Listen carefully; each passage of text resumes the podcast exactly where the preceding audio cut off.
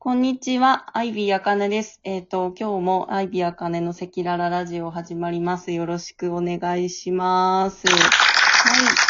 えっ、と、本日はですね、とゲスト会、えっ、と、2回目ということで、と占い師作家の高橋桐也先生にお越しいただきました。高橋先生。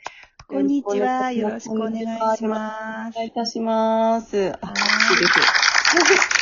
ありがとうございます。はい。と、高橋先生とはですね、あの、前に、あの、高橋先生の番組に、私ゲストで、あの、お呼びいただいて出演させていただいたんですはい。けども、本当にありがとうございました。すごく評判良かったんですよ。ありがとうございますね。いろんな方聞いていただけたらと、本当に思ってます。はい。ございます。で、私からも、あの、高橋先生に聞きたいことすごいたくさんございまして、で、はい。高橋先生のご著書を、えっと、何冊私持ってるんですけれども、ありがとうございます。で、あの、まあ、占い師入門ですね。あの、占い協会へようこそっていう、あの、ご著書と、あとは、はえっと、副業占い師部義っていう、その、はい。占い師さん、副業で本業があるんですけれども、いろんな本当に、はいね、バーテンダー占い師さんだったり、メイクアップアーティストはい。占い師さんだったりとか、あの、たくさんの、あの、副業で占いされてる方のね、ごご著書とかもあって、で、えっと、そうですね、あの、この副業占い師部義の中で、その、たくさんその先生って、あの、お話を、いろんな方のお話、もう本当に長い間やられてると思うんです。1993年から占い鑑定開始されてて、はい本。当に長い間たくさんの方のお話を聞かれてると思うんですけれども、はい。あの、今ちょっと時代的に、あの、変換期だなと私はちょっと思ってるんですが、本当そうですよね。うんはいです。よね。そんな中、ちょっとどういうふうに生きていったらいいのかとか、悩んでる方も多いのかなと思うんですけれども、はい。あの、先生が思う、これからもうしぶとく生きる、うん生き残る人ってどんな方かなっていうのをお聞きしたくて。はい。なんかあの、うん本当に私もいろんな先生方のお話を、あの、聞くの楽しいんですよね。うんなんかそれぞれの先生方がすごく、あの、人生、人生いろいろっていうか、で、多分それって占い師の先生じゃなくても、うんうんそれぞれにね、あの、自分の人生を皆さんが生きてらっしゃると思うんですけど、うんそういうのをこうお話を聞きながら、うんあの、特に副業占い占い師部義で思ったのは、あの、なんていうか、いろんな顔を持ってるんですよ、先生方が。うん、そうですね。うん。あの、副業っていうだけじゃなく、例えば、うん。その、あの、えーご家族がいる方は、例えばお母さんの顔だったり、あの、奥様の顔だったり、うん。あるいは、あの、子供の顔だったり、なんかこう、そそれぞれの会社での、あの、自分の顔だったり、こう、うんあの趣味での顔だったり、なんかすごくたくさんの目を持ってるん。だなっていうのがすごく感じていて、うん、うん、そうですね。うん。それであの特にあのなんていうかアイビーさんもそうじゃないですか。あいろんな目を持ってらっしゃる と。はい。うん。はい。で、なんていうか、そのこれからどういう人がこういう変化の時代に生き残っていくのかっていうそのアイビーさんのテーマをいただいてから改めて考えたんですけど、なんかやっぱりいろんな顔を持ってて変化に対応。できる？っていうか潰しが効く？潰しが効く。なるほど。うん。あのうん。なんていうか同じことが続いていく時代だったらはい。一つの道を突き詰めていくっていう方法もありだと思うんですけど、はい。今いろんな職業が例えばそれこそ IT とかも今後どうなるかそうですね。わかりませんしわからないですよね。なんかそういうこうどんどんどんどん世の中が変わっていく時代にはい。いろんな自分の顔を持ってる人潰しが効く人っていうのがうん。最終的には生き残っていくのかななんて思ったりしますそうですよね。なんかその、副業占い師部義を読ませていただいた時に、本当に一気に読んでしまって、はい。もうどの方の人生も愛おしいというか、なんか素晴らしい、もう本当キラキラキラしてるって、なんかその、なんていうんですかね、いろんな紆紆余曲折はい。があって、そこにたどり着いたそうなんですすごい。でも皆さんすごくしなやかですよね、見ていると。なんかその、そうですよねそれを感じました。はい。うん。うん。だから、それこそ占い師でなくっても、例えば、あの、ふ副業でなくっても、いろんな趣味を持ったり、いろんなこう、生き方、一個だけじゃないっていうのが、はい。これからは特に大事なのかあな。一個だけじゃない。うんうん。そっかそっか。うんまあでもそうですね。なんかちょっと少し前に、はい。い何個か職業を持ってて、一つ一つで、まあ例えば具体的に10万円、10万円、10万円、10万円。はい、はい。稼げる方が、まあビジネスは1じゃないみたいなはい。方とかも、1じゃない方がいいみたいなのもありますし、はい。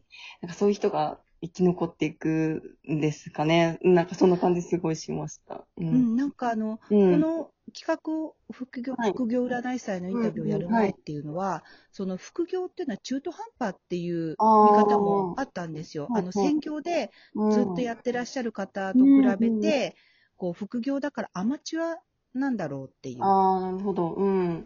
だから、それよりは専業で、それだけ一本でやってる人が偉くて、うん。すごくて、そうじゃない副業でやってる人は片手間なんだろうって。うん。あでも、うん、片手間じゃなくて、うん両方、あるいは二つ三つっていう方が、これからは必要なのかな。そうですよね。なんか、そっちの方が逆うに、ん、A の能力が高まったら B の能力も高まるみたいなことありますしね。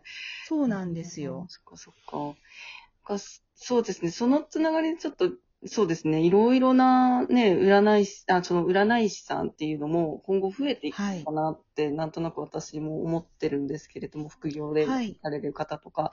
で、あの、先生が、まあ、ツイッターで、あの、あ、うんあ、えっと、そう、ツイッターじゃなかったかな？えっと、占い師が、なんか上から物を言う、そう、あ、あそうですね。ご著書の中でですね、占い師ははい上から物を言う存在ではなくて、同じように泥の中にいて一緒にん考える存在というようなことをおっしゃってた記憶があるんですけれども、はい。そのことについてちょっとお伺いしたいんですけれども、はい。うんなんか、占い師ってうん、先生って言われる仕事じゃないですか。はい、はい。私は好きではないんですけどうも、んでもまあね、あの、先生っていう。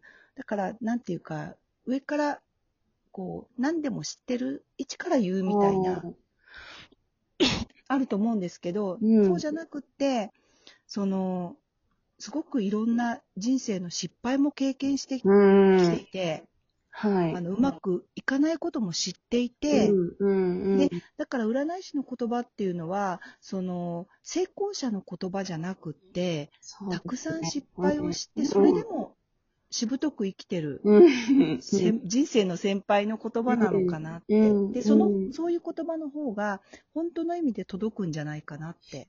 そうですね。説得力ありますよね、そっちの方が。あ、こうんの、なんかもがいて光を生み出した人の方が、そうなんですよ。最初から光ってる人に言われても、みたいなとこうろん、あると思いますし、もちろん、うんあの、ビジネス本とかで、世界のね、成功者の、うん。こうね、言葉とかそういうのももちろんいいとは思うんですけど、うん。だけど、その、特に占い師に相談しに来る人っていうのは、はい。成功話を聞きたいんじゃなくて、はい。なんていうか、人生の悩みとか、うん悩みとか、あの、もがいてる人、もがいてる渦中にいる人じゃないですか。はい。でそういう人にとって、やっぱりその、そういう中から、こう、生還してというか、生き延びてる人はい。あの、私って、あの、いじめ対策の活動をやってるんですそうね。はい。占いとは別に、うん。で、それもやっぱり同じで、うんその、いじめの渦中にある子供に届く言葉って、はい。その、いじめを受けたこともないような人じゃなくて、そうですね。うんうん。やっぱりそれを体験してきたけど、うん生き延びてきた人の言葉っていうのが、一番力強く届くんですね。なんかそこかなってそうねうん。あー、なんかすごい染みます。本当にそうですよね。なんかもう、そこで、叩かれて叩かれて、でも、うんそこからどうやって生き延びてきたかっていうお話そうそうそうそう。ですもんね。確かに。そう。で、なんかその、ね、占い師さんっていう存在が、なんかその今後の世界、世界の流れの中で、はい。形変わっていくんじゃないかなともちょっと思っあてる、あの、アイビーさんがね、占い師さんはもういらないんじゃないあそうそうなんですね、そう。そうなんですよ。なんかその AI ではね、できないはいこともあると思うんですけど、AI の進化もすごいから、なんかその、はいはい今後ね、自分でのこう、ルノルマンカードを、あの、ルノルマはいンでやられてると思うんですけれども、はい。あのルノルマンの可能性についてちょっとお聞きしたいなと思っていて、はい。やっぱり誰でもできる、自分でできるっていうのが大きな、簡単に。で、あの、奥は深いんですけど、はい。その、なんていうか、生きてく、こう、直感っていうか、動物的な感っていうか、はいそういったちょっと忘れられていたようなものをはい研ぎ澄まして、自分の力で生きていくっていうのに、この、あの、カード占いとか、まあ、ウルノルマンに限らず、そういったものを使っていくっていうのが、今後役立つんじゃないかなって。うんそうですよね。あの、先生のご著書を拝読させていただいて、そのルノル、ルノルマンを体験したのが、はい本当に最近で、もうずっとブームはい。に、もうなんか、え、ルノルマンすごすぎると思って、わかりやすすぎるんですよ。で、はいすごいわかりやそうそうそうすいなと思って、で私も、はい。ね、グランタブローはまだできないので、あの、ちゃんと勉強しようと思ってて、はい。やってるんですけれども、ルノルマンの可能性、すごいなと思ってます。うん。本当に、はい。みんなが占い師になればいい。うん、うん、うん、うん。占い師じゃなくて、占いできるように。できるようにね自分の、うんはい自分の羅針盤というか人生の。うーん。すごい素晴らしいです。本当に。ありがとうございました。あ、なんかね、はい時間が、すみません、はね。あっという間だったんですけれども。あっという間ですね。はいはい。ありがとうございました。えっと、本日のゲストは、占い師作家の高橋桐也先生でした。ありがとうございました。ありがとうございまし。た。どうも。はい。